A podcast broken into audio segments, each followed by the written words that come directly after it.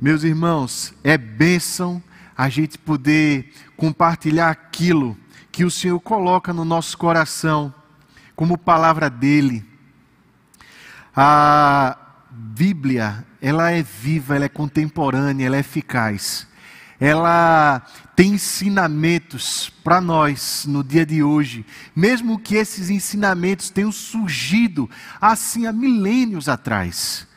Isso é verdade porque a gente vive uma realidade que se expande muito para além daquilo que a gente enxerga. É uma realidade espiritual, de uma guerra espiritual que acontece e que ela foi vencida por nosso Deus. A gente precisa enxergar isso.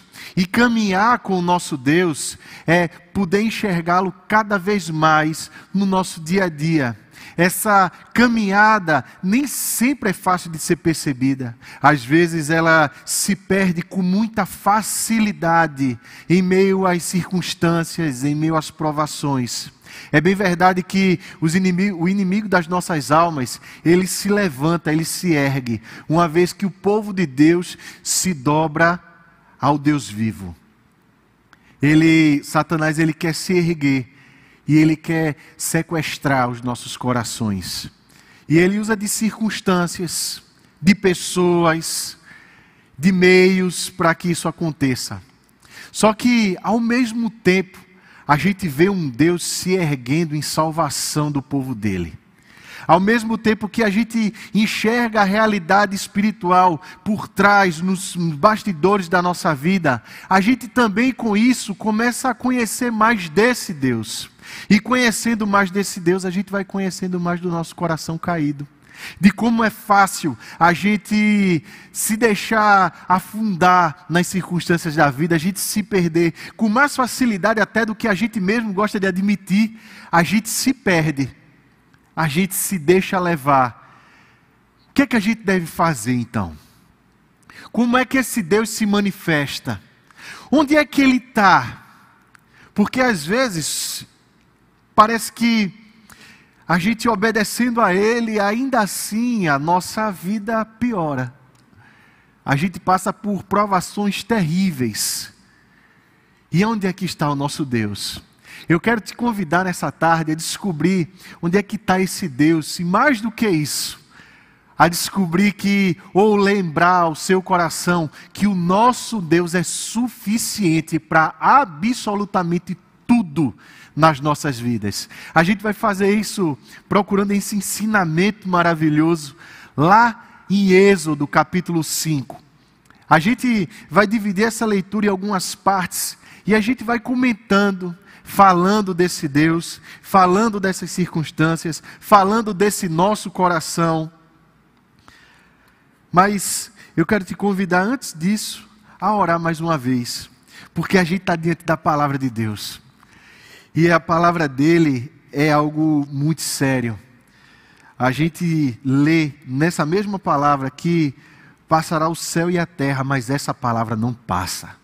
Ela é promessa eterna, então a gente tem que agradecer a Ele por isso. Deus, muito obrigado pela tua palavra, Pai.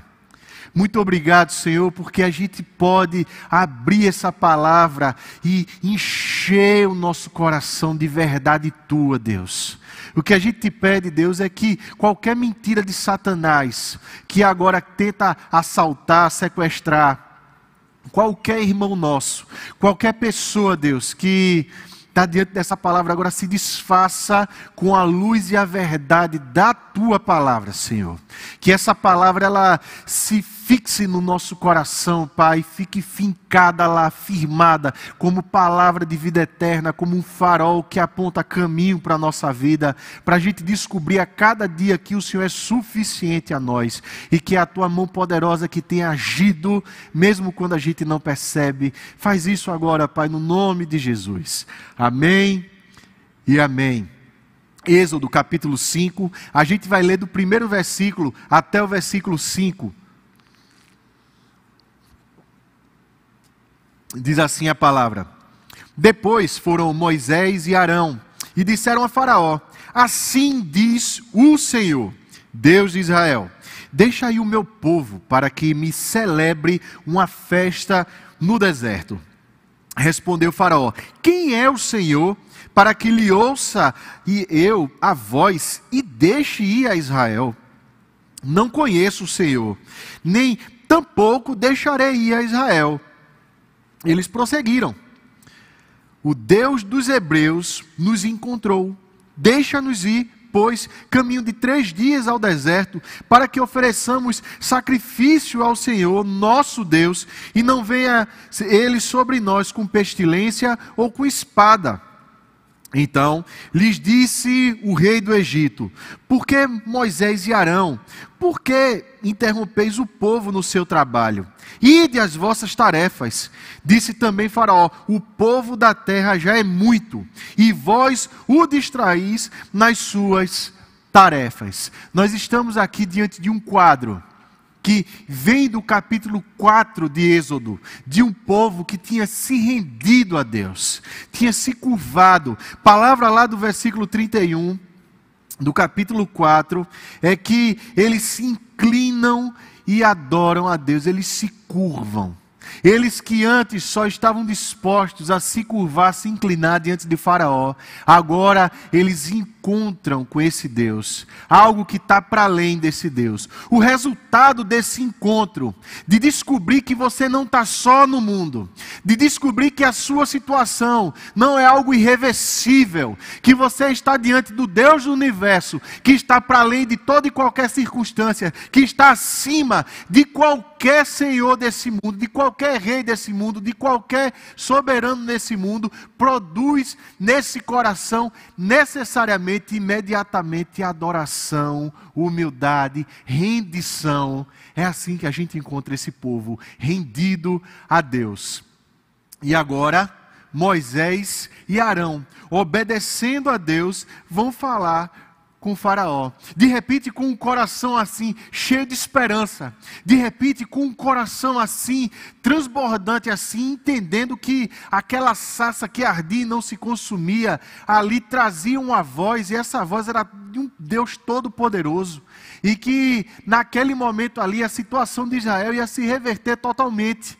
Não é? Então eles vão atrás de Faraó, eles vão encontrar-se com Faraó, e aí eles dizem assim: a gente quer, em obediência a esse Deus, pedir que o povo vá ir ao deserto. E deixa eu dizer para você de passagem, nesse contexto egípcio, isso não era algo que inclusive feria qualquer lei egípcia. A, a, gente sabe, através de achados arqueológicos, que era possível que escravos eles saíssem para terem assim um tempo de adoração a Deus ou ao seu Deus, alguma divindade do Egito. Era possível também se afastar para ajudar o seu senhor imediato em alguma manufatura. Era também possível se afastar do serviço por algum acidente ou até mesmo por uma picada de escorpião. Também era possível se afastar. Então eles não estavam pedindo nada que fosse totalmente estranho a Faraó. No entanto, Faraó, ele acha aquele pedido altamente estranho, esquisitíssimo. Porque Faraó, ele se posicionava como o mediador entre os deuses e os homens. Na concepção, na mitologia, na teologia egípcia, Faraó, ele era o filho de um deus de Horus com a rainha. Então ele era a encarnação de Deus. Ela, e essa divindade, ela fazia a conexão entre o mundo dos vivos e o mundo dos mortos, entre o espiritual e o material, entre aquilo que está para além da compreensão humana e aquilo que é humano. Era essa a figura de Faraó. Então, Faraó, ele vê esse pedido desse Deus que ele não conhece e ele acha estranho, porque esse pedido tinha que vir para ele em primeiro lugar. Era como se Deus ele tivesse desde já assumindo o controle do Egito e do povo, dizendo assim: Eu não preciso de você para manifestar a minha vontade. Eu posso usar de um homem fraco, velho como Moisés era, de pouca eloquência, um rejeitado, alguém que era procurado inclusive por crime no Egito para satisfazer a minha vontade, Deus, ele não precisa de poderes desse mundo para manifestar o poder dele. Ele desde já mandava um recado para Faraó. E aí Faraó diz: Eu não conheço esse Deus. E é interessante que a palavra aqui para conhecer é a palavra de ter intimidade. Faraó ele tinha intimidade com os rituais, com os sacerdotes, com assim, tudo aquilo que era a espiritualidade do Egito, mas ele não tinha intimidade nenhuma com esse Deus. Quem é esse Deus estranho que agora chega através de você, de um escravo, de alguém que foi criado com os favores do Egito, que de repente foge daqui e que agora apresenta para mim esse despautério, essa proposta, esse negócio de um Deus que está acima de mim. Eu não conheço esse Deus e também não vou deixar esse povo ir. E ainda tem mais, Moisés. Ele diz assim: o, o, Moisés ele ainda retruca, ele fala assim: olha, o Deus da gente encontrou, o Deus dos hebreus, que era sinônimo de escravo. Esse, esse Deus encontrou a gente, então deixa a gente ir. Deixa a gente ir até para não ver pestilência, para não vir espada sobre nós, para não vir juízo. A gente está acima de alguém, a gente está abaixo de alguém que está acima da gente. Isso para Faraó era inaceitável. Só quem estava acima era Faraó e mais ninguém. Faraó não conseguia conceber essa ideia. Porque se havia de vir pestilência ou espada sobre os hebreus, isso tinha que vir pela mão de Faraó e de ninguém mais. Então Faraó ele escuta essa resposta, essa réplica de Moisés, de Arão. Aí ele diz: agora, agora é que eu não vou deixar ir mesmo. Só que eu quero que você preste atenção nas entrelinhas do texto que Faraó vivia assombrado por um medo. E todo poderoso da terra ele vive assombrado por algum medo, porque por mais firme que o trono dele seja, ainda assim ele é humano. Existem circunstâncias que ele não controla. Faraó conhecia através da história que esse Deus ele tinha poder de ação.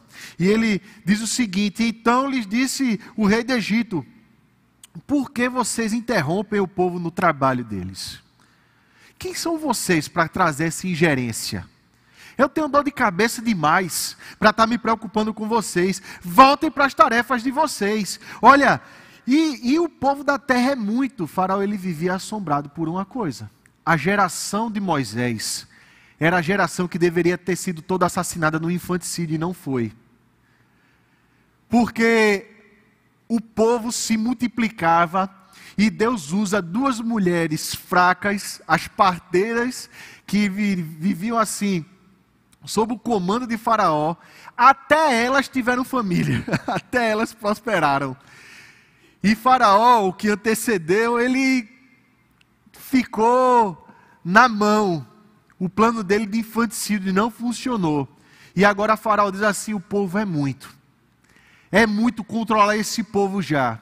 Já é dor de cabeça. Eu tenho a sensação que um frio correu pela espinha de Faraó. E ali, naquele momento, ele começou a temer. Gente com medo produz reações. E gente poderosa com medo produz reação em cadeia que se estende para baixo de todo mundo que está na liderança dele.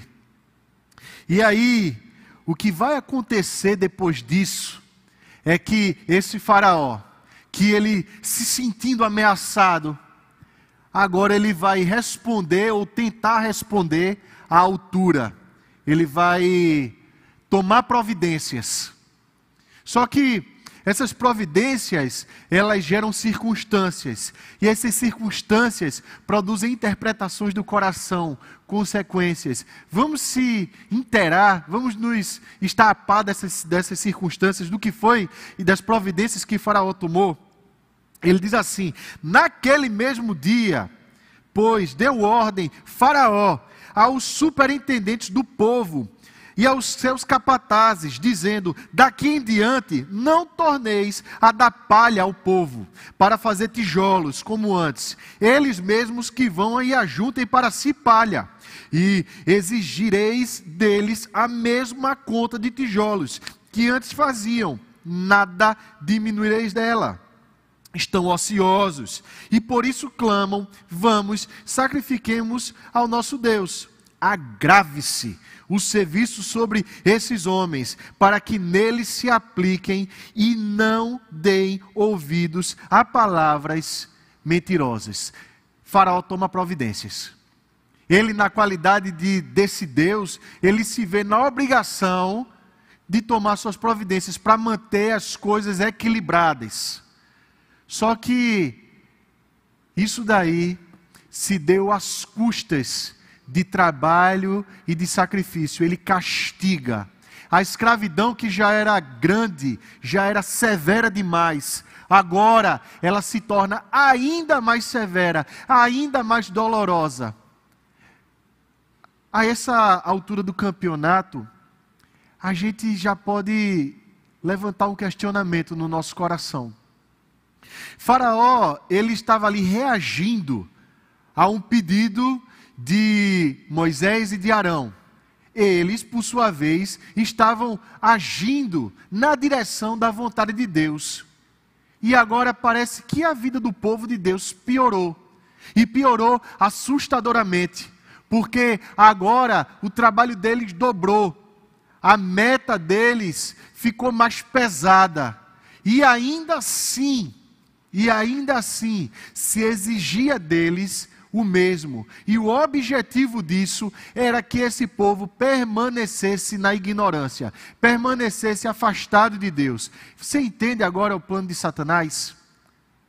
Ele se ergue e levanta pessoas e circunstâncias para afastar você de Deus, da vontade de Deus, para que você não reconheça no culto a Deus, nos seus processos diários que existe alguém que está acima das coisas desse mundo. E agora, Faraó, ele toma essas providências sem ter consciência do tamanho do pecado e do mal que ele estava fazendo. E muitas vezes é assim. As coisas acontecem na nossa vida e são feitas até por pessoas, mas isso vai gerando no nosso coração uma reação. E agora estava posta uma ordem de Faraó de perseguição a esse povo, de agravo, né? Para que esse povo não mais tivesse vontade de adorar a Deus. Talvez se eles estivessem bem cansados, talvez se eles estivessem bem humilhados, talvez se mais uma vez eles se curvassem à força, às circunstâncias desse mundo, eles não mais louvariam a Deus. Esse é o plano de Satanás. Ele faz exatamente isso com a gente. Coisas se erguem e a interpretação que ele sugere ao coração de cada um de nós é que isso tudo acontece porque Deus ele não está presente, porque Deus ele não está agindo e que a realidade desse mundo é a única coisa que a gente pode ter. Só que quando a gente envereda por esse caminho, a gente interpreta internamente essas circunstâncias isso produz na gente algumas respostas. Vamos se inteirar dessas respostas? O que é que acontece? Então, saíram os superintendentes do povo e os seus capatazes e falaram ao povo: Assim diz Faraó: Não vos darei, darei palha. E de vós mesmos, e ajuntai palha onde a puderdes achar, porque nada se diminuirá do, nosso, do vosso trabalho. Então o povo se espalhou por toda a terra do Egito, a juntar restolho em lugar de palha. Os superintendentes os apertavam, dizendo: Acabai vossa obra, a tarefa do dia, como quando havia palha. E foram açoitados os capatazes dos filhos de Israel, que os superintendentes do Faraó tinham posto sobre eles. E os superintendentes lhes diziam: Por que não acabastes nem ontem nem hoje a vossa tarefa, fazendo tijolos como antes? A pressão aumenta.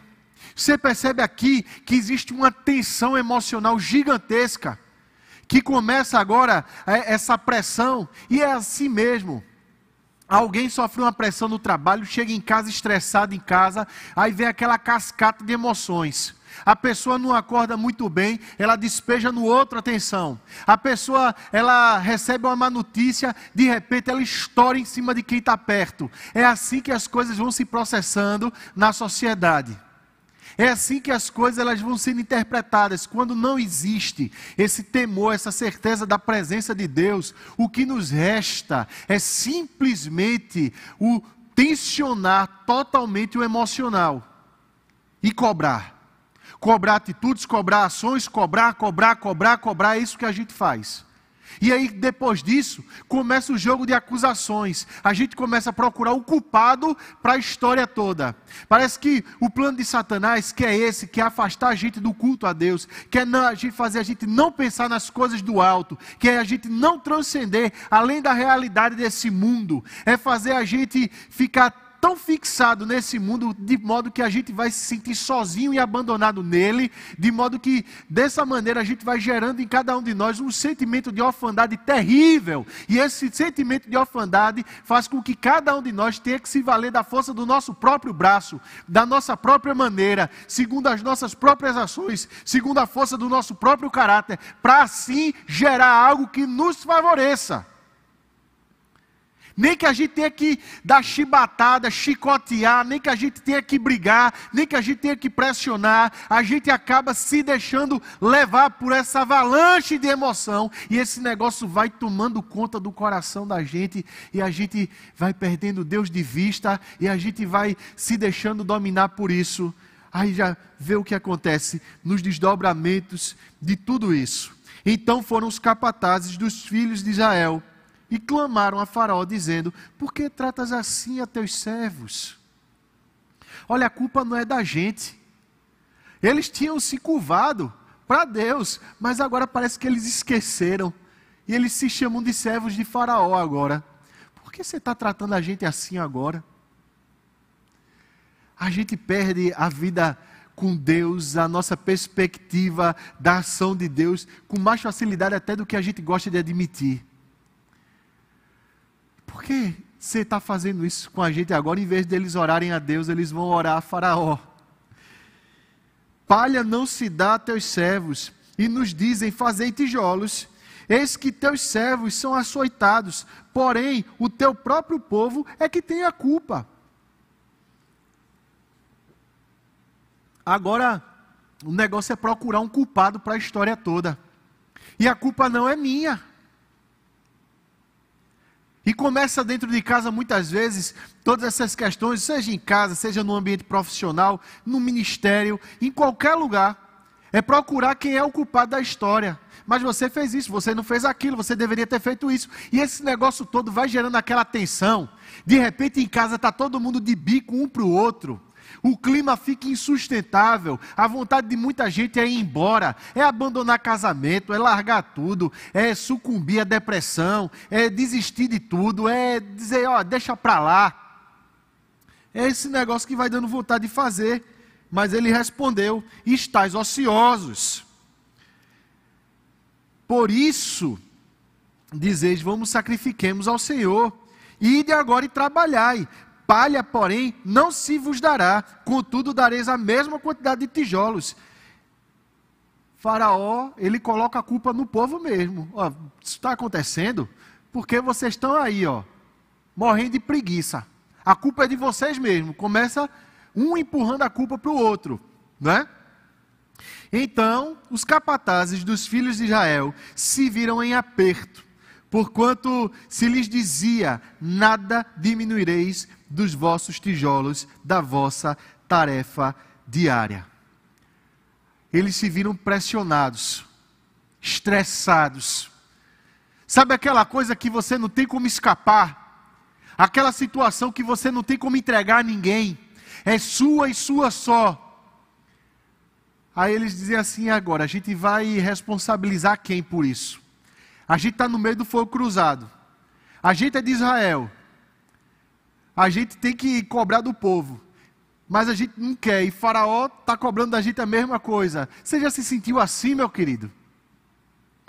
Apertado, como se o peso do mundo inteiro tivesse nas suas costas, tudo dependesse de você, tudo na vida girasse em torno das suas responsabilidades, do seu currículo, do que você tem que fazer. Parece que era esse negócio agora.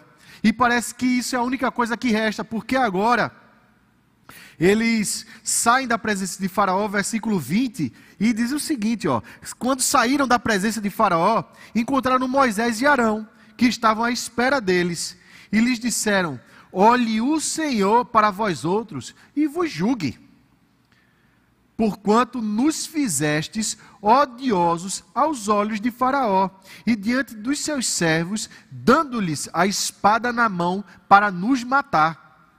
Olha, Moisés, se tem algum culpado nessa história, o culpado é você. É interessante a construção é, desse, desse versículo aqui, porque lá no original tem dizendo mais ou menos o seguinte: você sujou a gente diante de Faraó, a gente está cheirando mal diante de Faraó. Nosso currículo. Moisés, tu queimou a gente, Moisés. É esse negócio aí. A gente era escravo aqui embaixo. A gente subiu um pouquinho, virou capataz, Moisés. Agora tu queimasse a gente. Já viveu esse negócio? Você se sentir queimado por outra pessoa? Quando a gente vive afastado de Deus, até aquela pessoa que estava ali do lado da gente, ombreando com a gente, trazendo esperança, a gente responsabiliza. Isso é o resultado de viver a vida simplesmente na perspectiva desse mundo, sem a gente pensar nas coisas do alto. A gente é sequestrado rapidamente pelas circunstâncias. O coração da gente convulsiona em milhares de sensações, de emoções, das mais terríveis. E uma vez que a gente está envolto nesse furacão de emoções, o que vai restar a gente é simplesmente a transferência da culpa e a gente buscar na gente mesmo todas as, na gente mesma todas as ferramentas para a gente sair disso. E na ausência dessas ferramentas, a gente dizer de quem é a culpa, porque eu não tenho mais um currículo tão bom. De quem é a culpa, porque a idade está passando. De quem é a culpa, porque o faturamento não é o mesmo. De quem é a culpa, porque o meu casamento está dessa maneira. A gente transfere as coisas. Ou então a gente sucumbe à nossa própria culpa. E a gente se mutila. E diz assim: é culpa minha. E deixa eu dizer para você com muito carinho, meu irmão. De repente você diz assim: é culpa minha, minha família ter adoecido, é culpa minha, a, a minha empresa está falindo, é culpa minha, isso ou aquilo, como se Deus ele não tivesse ação absolutamente nenhuma nesse mundo. Como se ele fosse alguém que aparecesse e desaparecesse, a seu bel prazer como se a soberania dele ela estivesse restrita a alguns momentos e a nenhum mais. O que se deve fazer diante de uma circunstância dessa? Negar o sofrimento? Absolutamente. Dizer que não está acontecendo nada? Dizer que não está custando nada, tentar se convencer com todas as forças do seu ser, que está dizendo assim: não está doendo, não está doendo, é, o Senhor vai tomar conta, o Senhor vai tomar conta, e negar, e negar, e negar, e negar? Ou existe algo mais que deve ser feito? O que é que Deus está fazendo enquanto isso? O que é que Deus está fazendo? O que é que Deus estava querendo fazer com essa circunstância toda? O que é que Deus está tentando fazer com isso tudo que a gente vive? O que é que Deus está programando? Como é que Ele está agindo? Eu não estou conseguindo entender, eu não estou conseguindo perceber. A gente está tão envolto na circunstância toda, às vezes tão tomado de desespero, que a gente não consegue raciocinar para além do teto da gente. A gente só consegue pensar naquilo que está ali e agora. Qual é a nossa porta de acesso? Aonde é que a gente vai buscar resposta? A gente estava ali diante de uma população de cerca de 2 milhões de pessoas, toda composta de, toda composta de escravos, de gente que era ignorante para as pessoas de Deus, mas naquele meio todo tinha um homem chamado Moisés a figura mais polêmica de Êxodo. E ele faz algo que deve ser feito por todos nós, nessa e em qualquer outra circunstância. Ele transcende. Ele vai além. E aí ele vai pegar a dor do coração dele, aquilo que está na alma incomodando. E do jeito que veio, ele entrega a Deus, sem ensaiar uma oração sem aquela oração organizadinha, Mas aquela oração que era um rasgar de coração e de alma, aquela oração que sai lá de dentro, com toda a dor, aquela oração que sai sem ter sido programada, mas que sai numa busca desenfreada pela presença de Deus, ele se volta para Deus, versículo 22. Então Moisés, tornando-se ao Senhor, disse: Ó oh, Senhor, por que afligiste este povo? Palavra lá para afligir é tratar mal. Será que a gente tinha coragem de dizer isso a Deus? Senhor, por que o Senhor está me tratando mal? A gente tem medo que Deus se chateie com esse negócio? Será que Deus ele vai ficar espantado? De, ah, como aí? Eu sou. Ou a gente às vezes só acredita nesse Deus que existe somente para nos beneficiar. Moisés ele abre o coração, ele diz assim: por que isso? Por que Deus? Qual é o sentido disso? Às vezes a gente quer entender o sentido das coisas para que isso daí faça a vida da gente fluir, não é? E talvez a gente entendendo esse sentido aí, a gente possa compreender que a vida da gente é para além disso. Por que, Senhor? Mais do que isso, por que me enviaste? Eu tinha falado para o Senhor lá quando Deus se encontra com Moisés na, na sarça ardente, e Moisés diz para Deus reiteradas vezes: Eu não quero ir, não, eu não, Deus, outra pessoa. Agora parece que todos os medos de Moisés estavam se concretizando. Não vai dar certo, Deus. Moisés era extremamente pessimista a priori. Ele não conhecia esse Deus, ele não sabia quem esse Deus era. E agora Moisés diz assim: Eu sabia que esse negócio não ia dar certo. Para que o Senhor me mandou? Para isso é. Para eu ser o arauto das más notícias. Estava tão boa a minha vida lá, na minha zona de conforto. Meu querido irmão, eu quero que você preste muita atenção nisso. Porque nós, seres humanos, buscamos essa zona de conforto, esse lugar de talvez prazeres, de tranquilidades, que não foi feita pelo próprio Deus, mas foi feita por nós mesmos. E a gente chama qualquer coisinha de céu. Para aquele povo, vivendo naquela escravidão, estava bom. Tinha que fazer tijolo, tinha. Tinha que levar açoite, às vezes tinha. De repente, um ou outro infanticídio poderia acontecer. Mas estava vivendo a vida. Parece que, quando a gente constrói essa zona de conforto ao redor da gente, e a gente não transcende, não busca as coisas de Deus, isso é o mais perto do céu que a gente consegue chegar, por ruim que seja. E a gente fica tentando se convencer, não, mas tem isso aqui que é ruim, mas tem isso aqui que é ruim, mas também tem essa parte boa, também tem isso daqui, como se a gente estivesse tentando juntar eternamente os cacos da vida da gente, para a vida da gente fazer algum sentido. E a gente fica tentando eternamente pintar a vida da gente assim, com cores que agradem a gente de alguma maneira, para aquele negócio ali fazer algum sentido para a gente. Só que as coisas do ponto de vista de Deus não, não são assim. A gente não consegue construir o céu aqui na terra. E olha, a gente se acostuma com qualquer coisa, qualquer tipo de vida. A gente se acostuma com qualquer migalha de felicidade. E a gente, ao longo do tempo, vai cansando tanto dessas coisas da vida que a gente diz assim: não, não mexe mais nada, não, assim tá bom. A gente deixa, deixa quieto, não mexe não.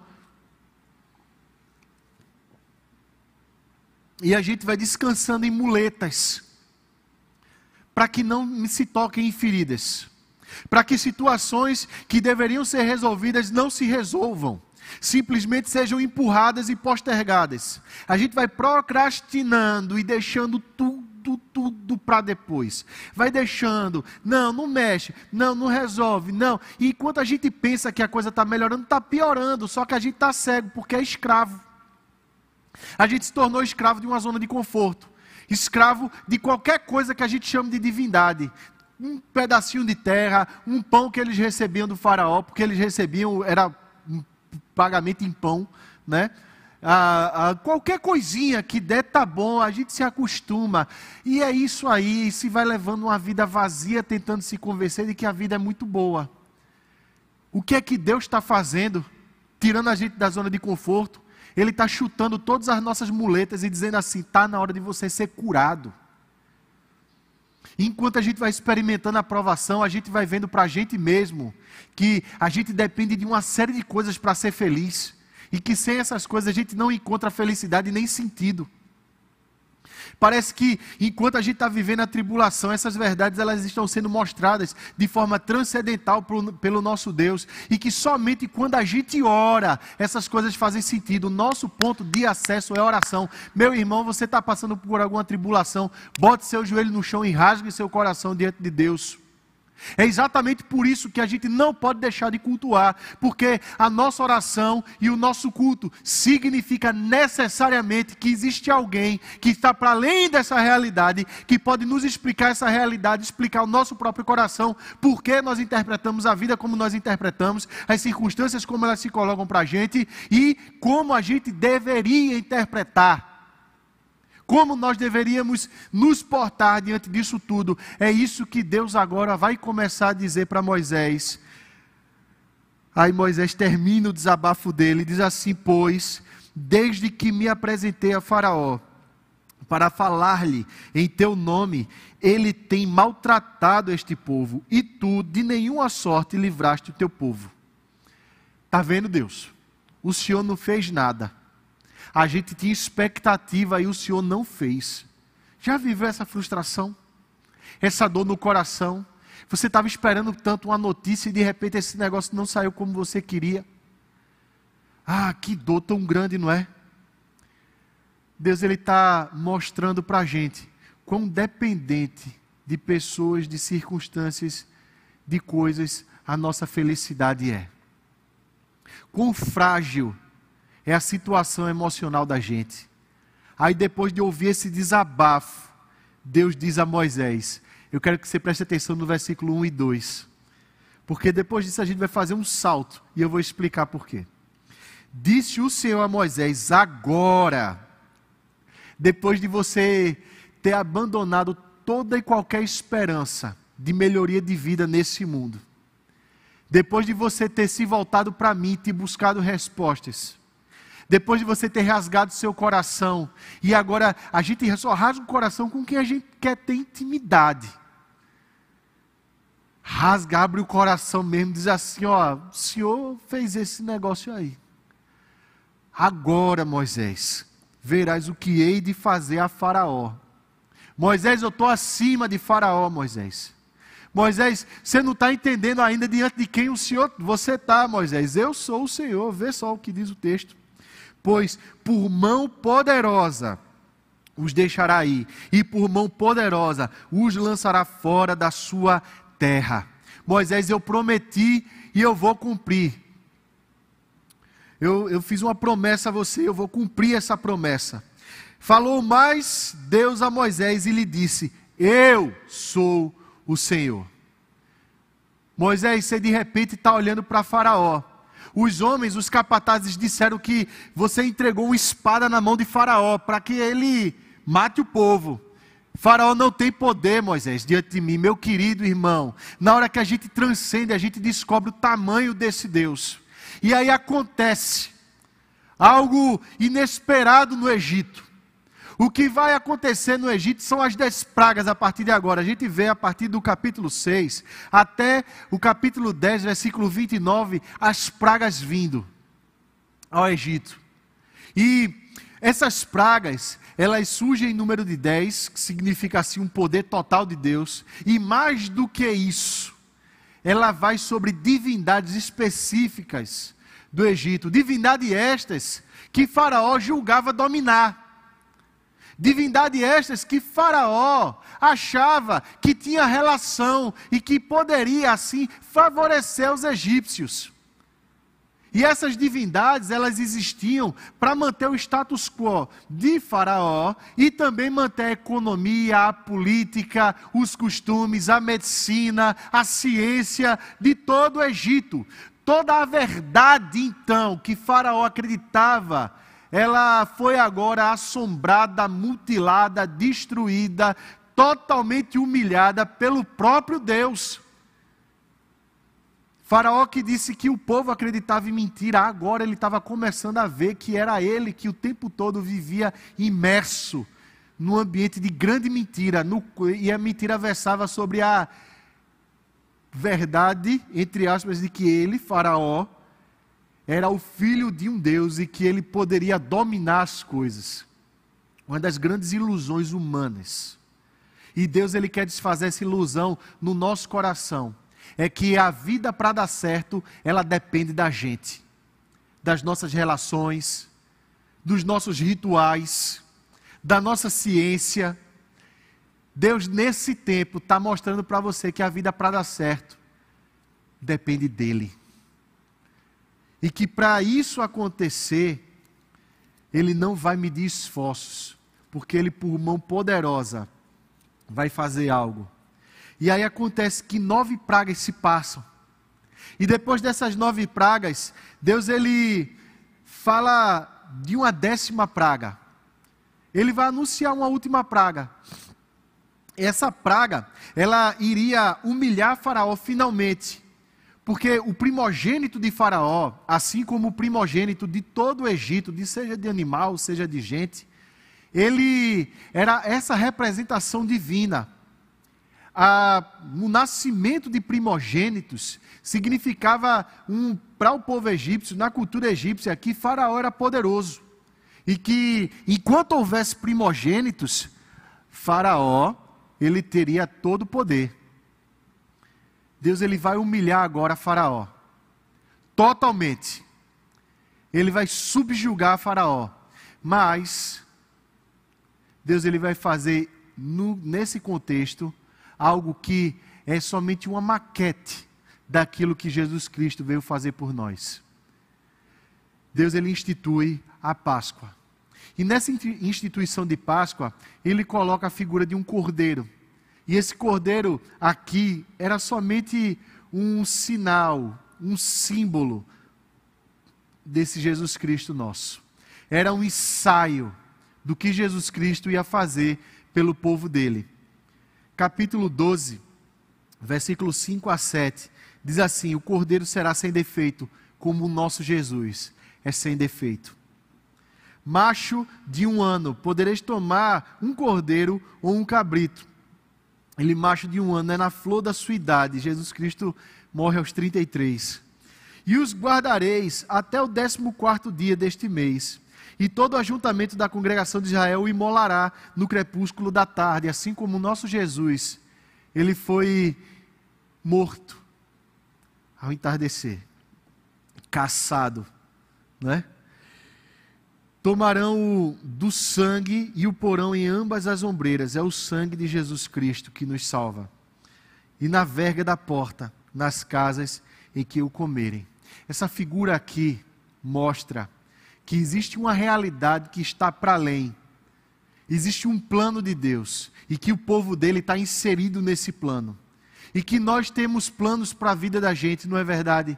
Mas que o nosso Deus ele tem um plano maior, que é para dar a gente aquilo que a gente não consegue perceber ou ver. O nosso Deus vem livrar a gente de todas as mentiras desse mundo perverso. O que vai acontecer aqui é que depois de Deus ter mostrado a Faraó que nada disso pertencia a ele, e eu vou dizer para você de, a você de passagem, meu querido irmão, minha querida irmã, que um dos grandes propósitos de Deus para as pragas era trazer, fazer o nome dele conhecido no Egito. Faraó ele diz no capítulo 5: Eu não conheço esse Deus. Mas no capítulo 8, salvo engano, versículo 20, Deus diz assim: O meu nome vai se fazer conhecido. E mais do que isso, depois Deus vai dizer: E, e vocês conhecerão, e vocês vão ter ideia, e vocês vão saber, vão ter intimidade. Deus ele estava se revelando na humilhação das coisas. Enquanto a nossa ciência, a nossa política, a nossa economia, ela é humilhada, o nosso Deus se revela poderoso, porque até aqui ele tem te sustentado. Se você até agora tem assistido esse culto, é porque até aqui o Senhor tem te sustentado, meu querido. Ele te trouxe até aqui, você é a prova viva que é Ele que te sustenta. É Ele que provê a cada dia para você A realidade da Páscoa mostra que existe uma provisão de Deus de vida, para além daquilo que a mente humana pode conceber. Porque aquela noite ali era noite de juízo. E somente aqueles que estavam com a marca do cordeiro iriam viver. Você entende que isso se concretiza no Novo Testamento? E como a gente tem prova disso? Lá em João, no capítulo, João capítulo 1, versículo 29, a gente vê João Batista pronto para batizar Jesus e vendo Jesus vindo ao seu encontro, ele diz assim: Eis o Cordeiro de Deus que tira o pecado do mundo. Quando Deus manda ao povo comer a Páscoa, significava assim: vocês têm que entender que esse cordeiro inocente aqui, ele morreu por culpa de vocês, para que vocês não morram. Enquanto havia a mortandade no Egito, a morte na cruz era anunciada. E o nosso Deus não poupou o filho dele. Será que a gente é amado por esse Deus? a gente culpado. E Deus disse assim: é por conta de você que a cruz existe. Mas ela existe por amor a você. Está na hora de transcender. E Jesus Cristo morreu. A gente leu isso lá em Gálatas, no capítulo 1, para nos desarraigar desse mundo perverso. A gente não precisa interpretar as coisas segundo o curso desse mundo. Você não precisa, meu querido irmão, minha querida irmã, interpretar a realidade da vida debaixo do sol somente. Você pode compreender que esse Deus que humilhou o Egito e que hoje humilha todas as divindades desse mundo, ele está com você aí agora, te sustentando. Que sobre você está o sangue do Cordeiro, e que até para o depois da vida, Ele providenciou. Você não tem que viver debaixo da opressão desse mundo porque nada nesse mundo tem o poder de determinar a sua vida. Porque Deus ele te tirou da condição de escravo para a condição de peregrino na terra. Diz assim, a carta de Pedro, capítulo 2, primeira carta de Pedro, capítulo 2, versículo 11, salvo engano. Você é peregrino na terra, você não é escravo. Teu Jesus Cristo, ele morreu, ele disse está consumado. O cordeiro da Páscoa dos hebreus aqui em Êxodo sinaliza para o cordeiro de Deus que tira o pecado do mundo. O sangue dele está sobre você e é suficiente para prover tudo para você, para você transcender, para você sair das estruturas de mentira desse mundo, para você entender de uma vez por todas que é Ele que provê, que é Ele que te dá vida, que é Ele que te restaura e que tudo na sua vida tem conserto teu casamento tem, tem conserto, o teu corpo tem conserto, a tua mente tem conserto. Não há nada que alguém tenha feito com você que não tenha conserto. Tudo na sua vida tem conserto. Tudo isso pode ser consertado debaixo da cruz desse cordeiro. Qual é a depressão agora que resiste a isso? Qual é a depressão agora que resiste à alegria de você saber? Me fala aí você se não dá vontade de cultuar. Me fala aí você se você não entende que culto é essencial para a sua vida agora. Me diz você agora se não brota gratidão do teu coração, sabendo que o teu Deus, ele provê até para além dos, dessa vida. Esse mundo aqui não é o único céu que você pode experimentar e olha, agora interpretando as coisas do ponto de vista de Deus, você vai entender que tudo aquilo que você experimenta de bom é somente um ensaio para aquilo que você vai encontrar na glória. Só um ensaio. Então, se hoje você de repente descasca uma manga doce e você morde aquele negócio ali, você diz assim: do céu vai ser muito melhor. Se de repente hoje você sente o cheiro do cabelo da tua filha, você diz assim: ah, no céu a comunhão vai ser muito maior. Se de repente agora você experimenta a presença santa de Deus no teu coração, você vai dizer: no céu a presença vai ser muito maior. Se hoje você diz assim: eu fiz feira, e a dispensa está bem, você vai dizer: no céu vai ser muito maior. Meu querido irmão, minha querida irmã, toda bênção agora dada a você, você vai dizer assim: no céu isso vai ser multiplicado por mil. Mas Deus está começando a me mostrar o caminho do céu hoje, porque Ele provê para mim hoje. O meu Deus é suficiente. Coloque isso na cabeça, meu irmão. E no momento da provação, transceda. O desafio é você transcender no momento da provação. Transceda. Ouse fazer isso. Tenha coragem para fazer isso. Ore.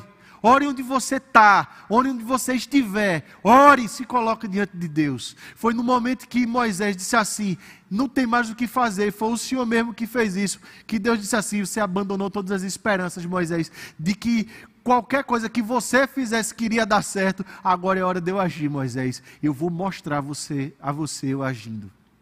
Eu vou me mostrar a você, Moisés. Deus quer mostrar a ação da gente. Mostrar, mostrar a ação dele a gente. E como é que a gente vai fazer isso? Meu querido, a gente tem que começar a transcender. A dizer assim, Deus ele está agindo, ainda que eu não entenda porque o nosso Deus, ele não precisa mostrar um entendimento para a gente. Nenhum egípcio, e absolutamente nem o próprio Moisés, iria entender porque tinham que ser aquelas pragas e porque tinha que ser daquele jeito. Mas Deus ele veio humilhando, mostrando realidades maiores, porque o nosso Deus é maior. Porque tem que ser assim, desse jeito, hoje. Você não necessariamente tem que entender o porquê tem que ser assim. Mas você tem que entender que existe um Deus que está agindo soberanamente em teu favor. E aí você descansa, encontra alento. Não nas coisas, mas em quem opera as coisas. Nesse Deus. Esse é o convite dele para você. E eu quero te convidar agora a gente orar, louvar a Deus mais uma vez.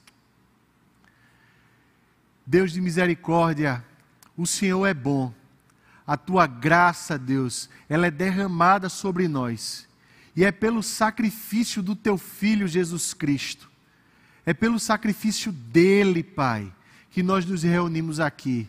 E a gente te pede, Pai, que no dia da provação e da angústia, o Senhor nos lembre, Deus, que a gente precisa orar Orar, Pai, não para que o Senhor escute a gente de uma vez por todas, mas para que a gente possa ouvir mais claramente a tua voz, a gente possa assistir de maneira mais visível, Pai, a gente possa testemunhar, Deus, a tua ação de maneira poderosa agindo sobre a terra e em cada um de nós. A gente te pede, Deus, que o Senhor tenha misericórdia da nossa pequenez, do nosso tamanho, Pai da nossa falta de compreensão. A gente te pede, Senhor, que o Senhor tenha misericórdia de nós, Pai, da nossa falta, Pai, assim de fé em tantos momentos. E a gente te pede, Senhor, que esse tempo, Pai, de provação que tantos têm experimentado, seja, Deus, um ponto de virada na vida, Pai. Que saiam fortalecidos porque transcenderam, tiveram coragem de orar tiveram coragem de se colocar de joelho, de se humilhar na tua presença e de entregar tudo a ti, Senhor. Parentes, negócios, amigos, seja o que for, Pai, tiveram coragem de entregar a Ti, porque descobriram que o Senhor é suficiente. A gente te pede isso, Pai. Mostra, Pai, o Teu poder, Senhor. Mostra-te, Pai, a cada um de nós, no nome de Jesus. Amém e amém, meus irmãos. Vamos louvar a Deus?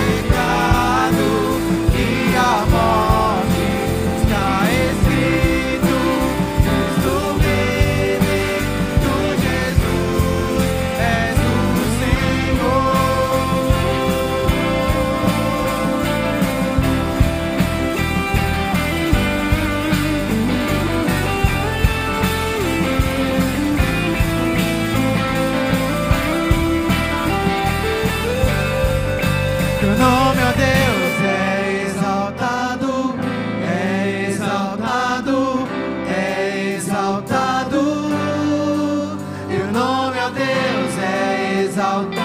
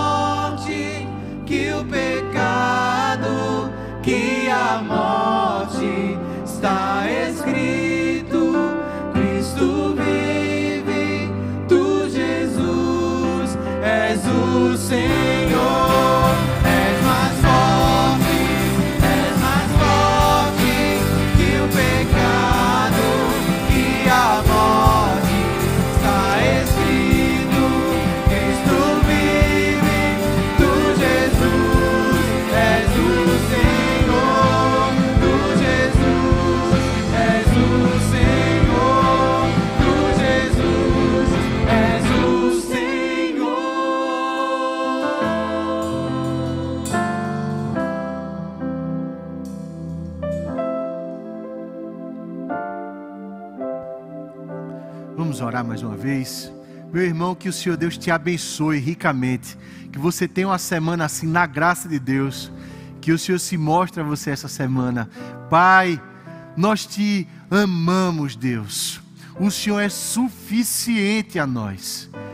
E a gente te pede, Pai, que essa tua mão de provisão, de amor, de paciência, de misericórdia, de graça, seja, Pai, sobre a vida de cada irmão, de cada irmã que o Senhor faça transbordar a tua graça, Pai.